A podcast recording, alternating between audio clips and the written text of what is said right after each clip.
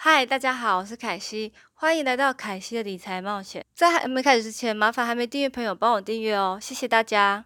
大家有看到我旁边的粽子吧？我凯西会吃粽子，但是不一定会包粽子。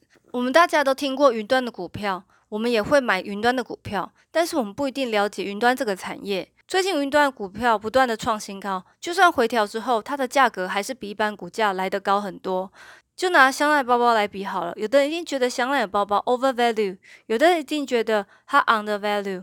但是要怎么比较它的价值呢？事实上，我们应该找不同的包包、不同的品牌来跟香奈儿包包做比较，来仔细看一下当中的差别，为什么它的价值比较高？真正了解之后，我们才敢放心去买，放心的去追。凯西的节目叫《凯西的理财冒险》是有原因的，因为凯西偶尔也会冒险。所以有兴趣了解云端股票的朋友，今天绝对不要错过。等一下彩希会跟大家讲这个产业应该用什么方式来比较比较恰当。那我们就一起来了解吧。今天要介绍：Livango 股价已经从三月份低点的飙升到两百 percent 以上。该股票去年七月底的首月公开发行上涨了一百 percent 以上。Livongo 的一开始是在做糖尿病的管理，使用 AI 向会员提供个性化的指导，以使得他们保持健康，并且可以减少进出医院。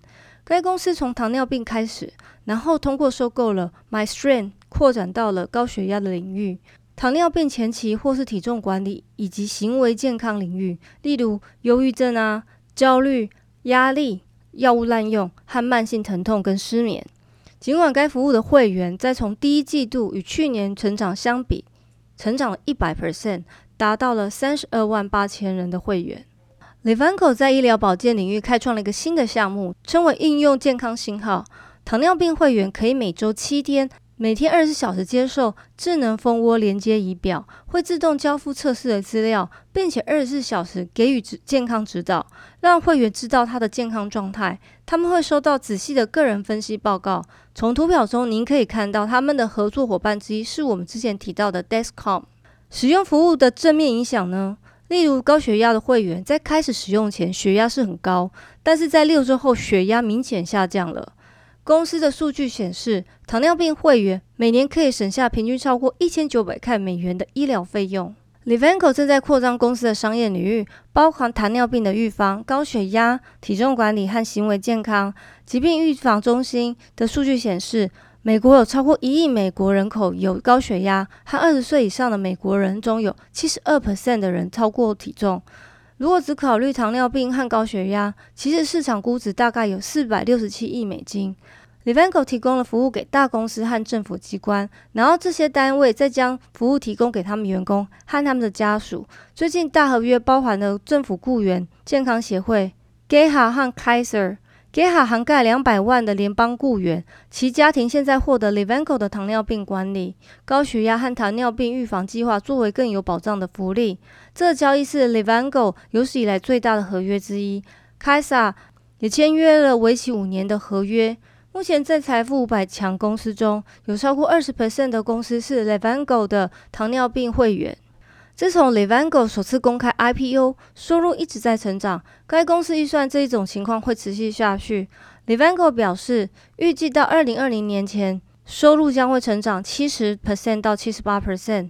目前公司的毛利很高，但是销售和市场营业以及研发费用是现阶段盈利能力的主要障碍。公司现在没有任何利润。从长远来看，管理层目标是使利润率超过二十 percent。为此，营销和研发成本需要再降低。Livongo 股票其实并不算便宜，但与市场上其他的高科技成长型股票相比，其实是大同小异。更重要的是，Livongo 其实能相当年轻，并且在未来几年仍有很大的成长空间。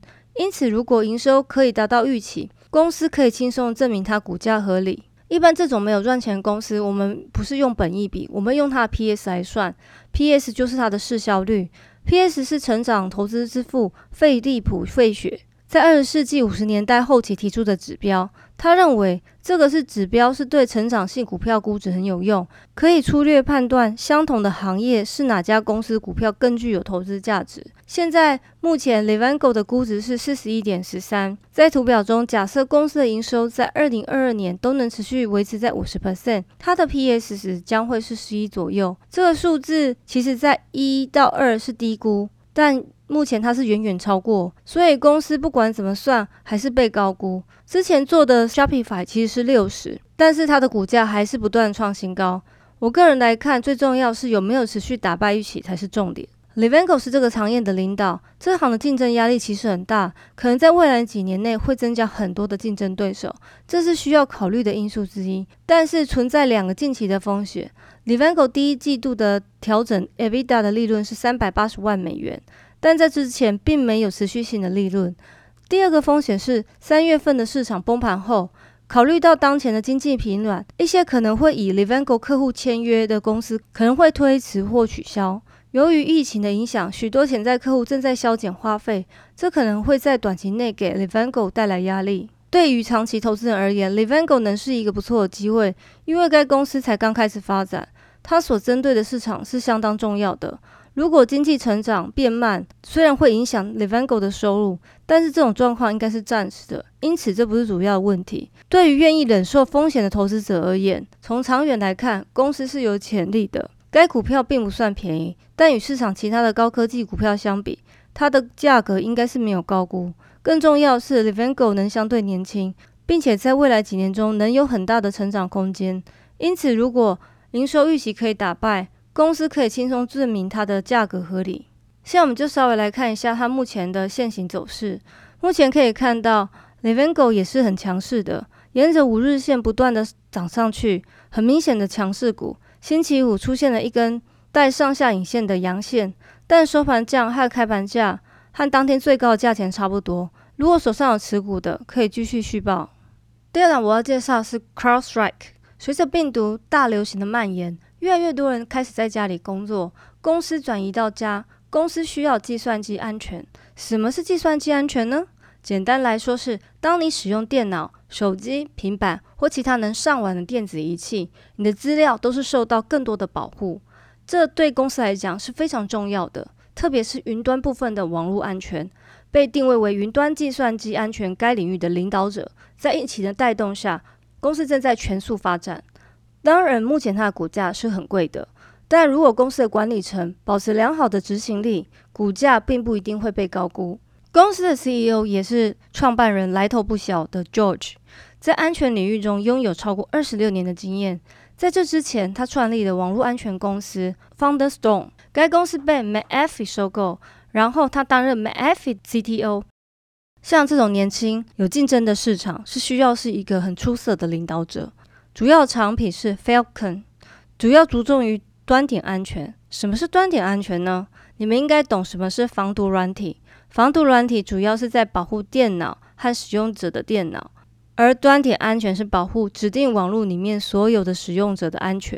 使用者包含了手机、电脑、平板电脑和其他使用网络的无线设备。Crossstrike 的端点安全系统最大的优点是，每一个使用者电脑都会受到软体自动更新的保护。当前有许多公司正遭到破坏，原因仅仅是因为他们错过了更新到最新版本的机会。传统的防毒软体是解决方案后具有一个反应性，他们会首先看到攻击，然后会记录下来，并且分享到每个使用者，让他们不受到同样的攻击。CrowdStrike 的平台不同，通过机器学习和人工智能，它能预测和预防新的攻击。简单来说，就是人生病了，需要看医生找药吃，公司就像一个预防针一样。当客户端受到了攻击时，公司会从该攻击中收集信息，并且从中当中学习，从而基于一个客户端的经验的单个事件，为所有的 CrowdStrike 的客户端产生更好的解决方案。CrowdStrike 的专利 TradeGraph 利用网络上的所有设备来收集有所有的攻击讯号，透过云端处理，发明出疫苗。公司有越来越多的使用者。能获得资料也就越来越多，这样的 Tree Graph 机器学习就能成果长得更快。这也是大家觉得 CrowdStrike 强大的竞争优势。客户通常不愿意更换网络提供安全商，因为这样可能会带来风险，并且非常复杂。也因为这样，一般客户不喜欢随便更换。何况 CrowdStrike 也会帮他们收集这么多资料。图表显示很高的客户订阅后，很少人不持续订阅的。接下来我们来看一下财政报告。二零二一年第一季的总收入达到一点七八亿美元，成长了八十五 percent，订阅收入为一点六二亿美元，成长了八十九 percent，毛利率也逐渐提高。据管理层估计，到二零二零年，该公司的潜在市场价值约为三百一十九亿美元。预估公司今年收入为七点七六亿美元，因此能有巨大的发展空间。该公司能按照公认的会计原则计算亏损，但上一季开始产生的正面的经营现金流和自由现金流。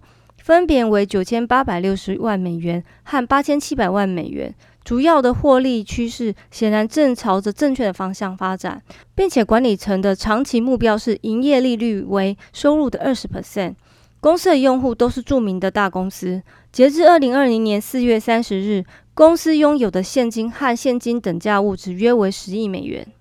下面显示了过去十二月的销售成长。预计的销售成长以及与同行的成功公司，例如 Octa 和 Zscaler，用企业价值除以营业收入来看，CrowdStrike 的估值与同行相比大致相同。图表来看，过往五季都有超过预期表现，但过去的表现不能保证未来的回报，并且 CrowdStrike 过去的表超出了预期的事实，是不能保证将来也会继续这样做。我们来看它的 PS 值。目前公司是四十七点四二，嗯，在二零二四年，PS 值会来到十五点五九。就算公司可以一直维持双数字的成长率，PS 值都还是偏高。在网络上找到一个相关云端股的价值评估架构表，线上表示是价格昂贵，线下方表示价格便宜。根据这个表格来看，该公司价格还算便宜。考虑到公司的毛利率和营收增长，还是有可能的。